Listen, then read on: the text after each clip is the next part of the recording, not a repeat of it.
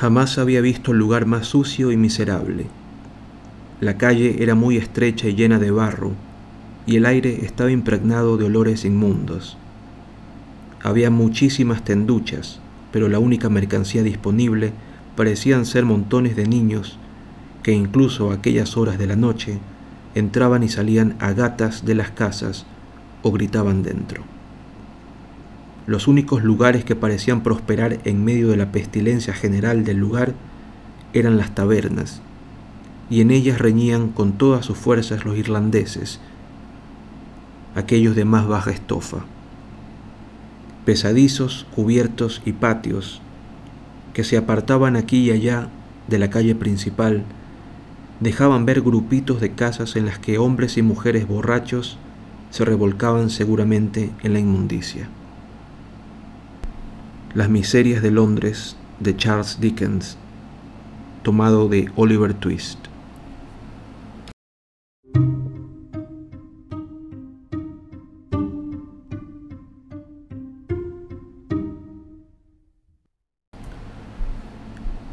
La fealdad industrial.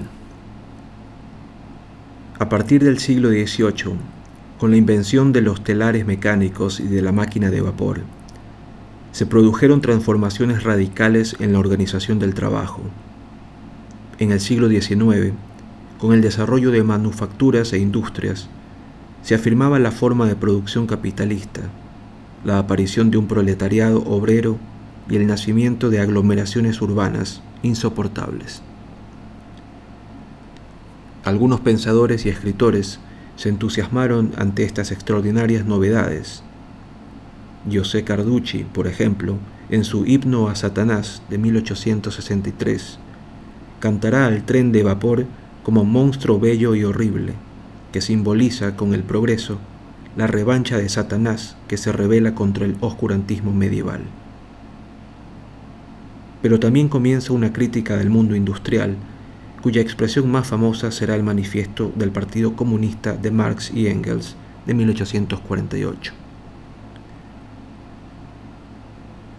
Al mismo tiempo, en el seno de la propia burguesía, aparecen signos de rebelión como son por ejemplo la obra y la actividad social de John Ruskin. Enamorado de los primitivos italianos y de la arquitectura gótica, Ruskin, apóstol de una idea nostálgica de belleza, lucha contra la desolación de una plebe que gana dinero y propugna una utopía socialista de inspiración cristiana, apelando a formas de producción inspiradas en la alegría creativa de los artesanos de otros tiempos. En los mismos decenios, aunque ya en el siglo XVIII Hogarth y Blake habían representado los horrores ciudadanos, Frente al shock de la ciudad industrial, artistas como Doré y escritores como Dickens, Poe, Wilde, Solá e incluso London y Eliot nos proporcionan una representación espantosa de la desolación del progreso.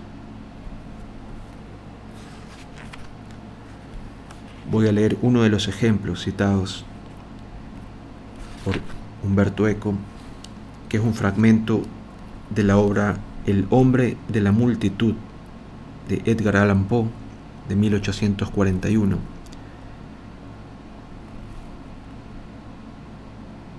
La mayoría de los que pasaban tenían el aire satisfecho de la gente ocupada, cuya única preocupación parecía ser la de abrirse paso entre la muchedumbre. Descendiendo en la escala de lo que llamamos distinción, hallé temas dignos de atención más tenebrosos y más profundos.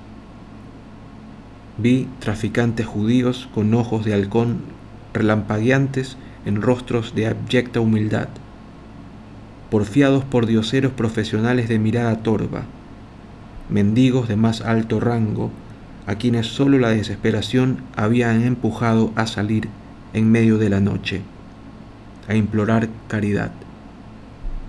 Inválidos, débiles y espectrales, sobre quienes la muerte había posado ya su mano, que se retorcían y tambaleaban entre la multitud mirando suplicantes los rostros de los que paseaban, como si buscasen un consuelo momentáneo, una esperanza perdida.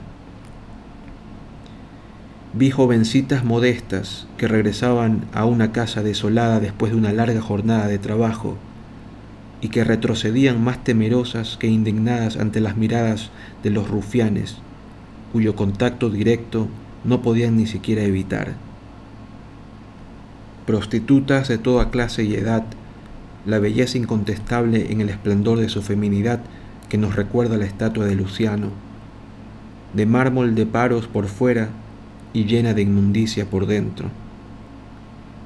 La leprosa cubierta de harapos, repugnante y desahuciada. La bruja arrugada, cubierta de joyas y pinta rajeada, que hace un último esfuerzo por recobrar su juventud perdida. La muchacha de formas inmaduras, experta ya por largas relaciones en los horrendos coqueteos de su profesión, y que anhela ardientemente situarse al mismo nivel que las más antiguas en el oficio.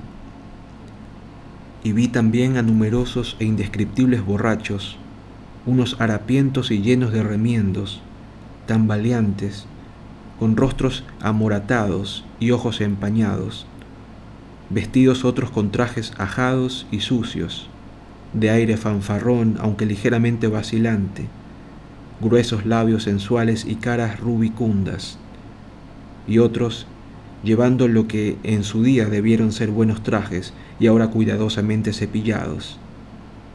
Hombres que caminaban con paso más firme y elástico, cuyos rostros estaban espantosamente pálidos y cuyos ojos brillaban feroces y enrojecidos, y que procuraban asirse a cualquier objeto que estuviera a su alcance, mientras avanzaban a grandes pasos entre la multitud.